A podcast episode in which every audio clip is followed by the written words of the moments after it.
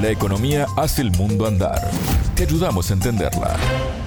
Bienvenidos al espacio de economía de Sputnik. Desde Montevideo los saluda Alejandra Patrone. Ya está Natalia Verdún para comenzar el contante y sonante de hoy. Bienvenida Natalia, ¿cómo estás? Muy bien Alejandra, muchas gracias. Les adelanto que hoy vamos a hablar de las remesas y su relevancia en las economías y nos centraremos en el caso de El Salvador. El tema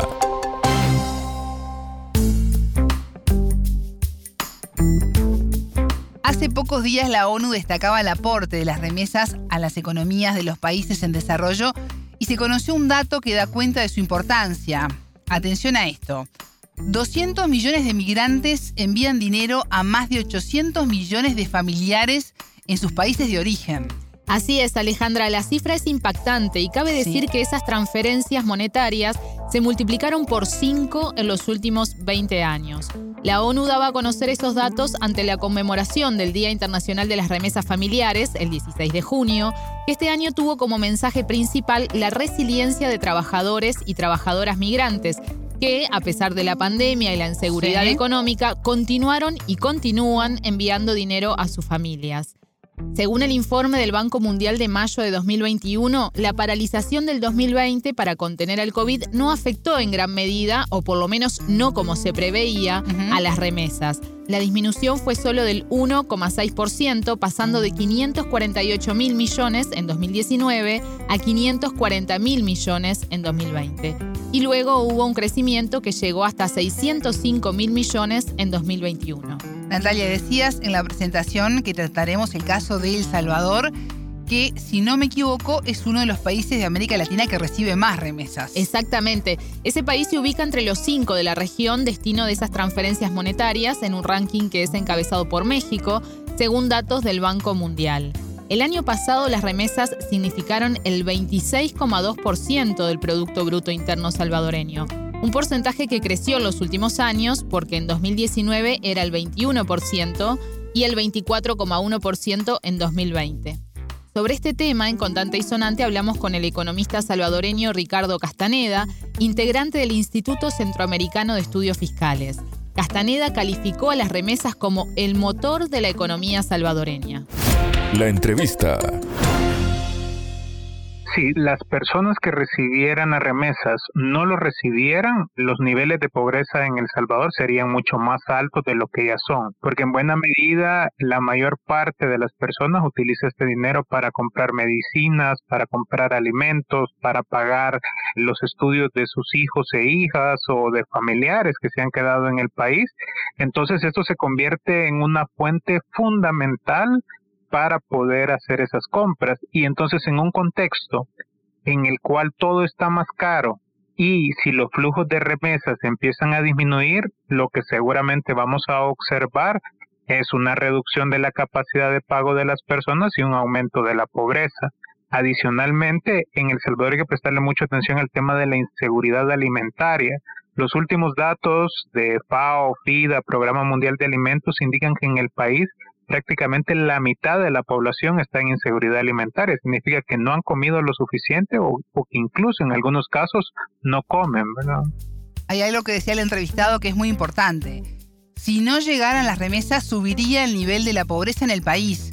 Esa frase resume todo el impacto, Natalia, de ese dinero para la sociedad salvadoreña. Exactamente, El Salvador en gran medida depende de esos ingresos y por eso también afecta la crisis económica global y especialmente la situación en Estados Unidos, de donde llegan más del 90% de las remesas. Sí, recordemos que en Estados Unidos la inflación llegó a 8,6% en mayo, la más alta de los últimos 40 años. Usualmente decimos que cuando en Estados Unidos estornuda, eh, a nuestros países y en El Salvador no es la excepción, le da una fiebre y un congestionamiento muy grande. Obviamente las señales que hay en estos momentos de aumento de inflación y de desaceleración económica son señales preocupantes porque también ya esto se está observando con la desaceleración del flujo de remesas en el país.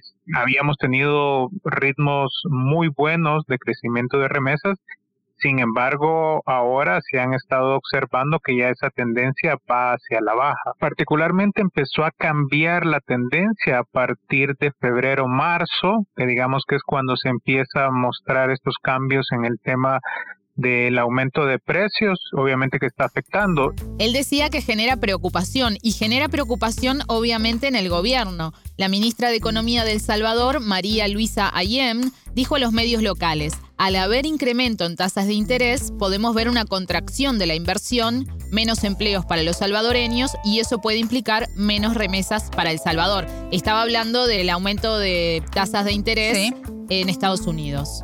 Esto va a sonar fuerte, pero en realidad el principal producto de exportación de El Salvador son las personas. Y a partir de ahí, cuando aún en el discurso se indiquen de que se están haciendo todos los esfuerzos para que las personas encuentren todas las condiciones en El Salvador y que no tengan la necesidad de emigrar, en la práctica lo cierto es que la economía depende de esas remesas, ¿no?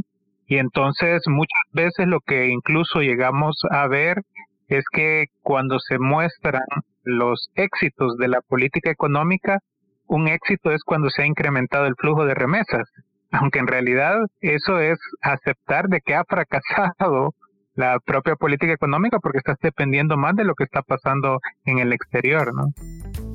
Según lo que dice el entrevistado, se consideran el ingreso de remesas casi como si fueran por exportaciones. Sí, o más bien resultado del principal producto de exportación, como dice él, que son las personas. Y la migración no cesa, Alejandra. Se ha señalado que en el país una de las causas de la migración ha sido el tema de seguridad, entonces se dice que se ha mejorado muchísimo y que también en el ámbito económico se ha mejorado muchísimo porque la economía creció alrededor de 10% en 2021, omitiendo que veníamos de una caída brutal en 2020. En realidad, lo que las cifras muestran es que las personas siguen migrando. Eh, por ejemplo, hay un dato que creo que es dramático, sobre todo por las consecuencias que tiene a nivel de desarrollo. Si uno revisa las estadísticas de los niños y niñas salvadoreñas no acompañados que han sido detenidos en la frontera en Estados Unidos, resulta que entre el periodo de de 2021 a mayo de 2022, ¿verdad? Que es el año fiscal de Estados Unidos, se ha incrementado un 48% la detención de niños migrantes no acompañados.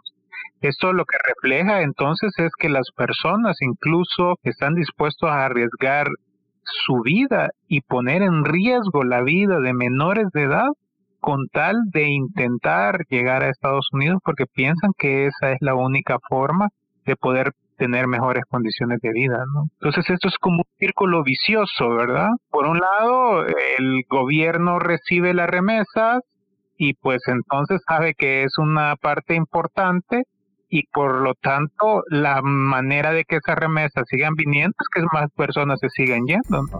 Natalia, la economía salvadoreña está dolarizada, pero además, desde el año pasado se adoptó el Bitcoin como moneda legal. ¿Qué impacto tuvo esto en las remesas? Se lo preguntamos a Castaneda y esto nos decía. Justo una de las cosas que desde el gobierno se indicaba de por qué adoptar el Bitcoin era porque esto iba a reducir considerablemente las comisiones en el envío de remesa y que por lo tanto todas las personas iban a usar el Bitcoin para enviar la remesa. Los datos oficiales lo que muestran es que entre septiembre y octubre, que fue donde hubo mayor impulso, quizás por curiosidad de la, de la población, del total de remesas que se enviaron al país, el 4% se hicieron a través de billeteras electrónicas. Los últimos datos muestran que son los de mayo de este año, que en realidad ahora solo se están enviando menos del 2%. Es decir, que conforme ha ido pasando el tiempo, las personas lejos de mandar sus remesas a través de Bitcoin, cada vez lo están haciendo menos y lo que están usando son los canales tradicionales para poder enviar sus dólares. No solo no se está utilizando para las remesas el Bitcoin, sino que además está sufriendo un desplome en las últimas semanas, lo que supone varias consecuencias para el país. Por ejemplo, en el indicador del riesgo país, que alcanza a más del 25%. Una de las paradojas es que el Bitcoin se supone que una de sus características es que cualquier persona puede conocer si se ha realizado la transacción o no. En El Salvador nadie puede saber si en realidad cuando el presidente tuitea se están comprando los Bitcoin o no. en cualquier caso, si suponemos que eso es cierto, el país habría tenido una reducción de alrededor de 55 millones de dólares de pérdidas en su patrimonio si se vendieran estos bitcoins, ¿verdad?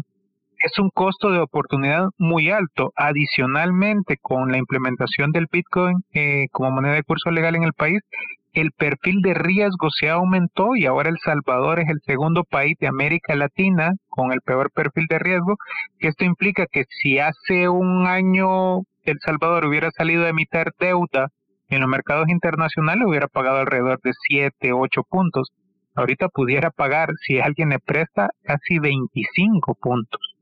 Es decir, que al final lo que estamos observando en el país es un experimento que combina una alta dosis de improvisación y alta dosis de, de opacidad, ¿no? Y al final es como que el presidente está yendo a un casino virtual a apostar con el bienestar de la gente. Escuchábamos al economista salvadoreño Ricardo Castaneda, integrante del Instituto Centroamericano de Estudios Fiscales. Muchas gracias, Natalia. Gracias a vos. Hasta aquí Contante y Sonante. Pueden volver a escuchar este programa por mundo.spundinews.com. Contante y Sonante desde Montevideo.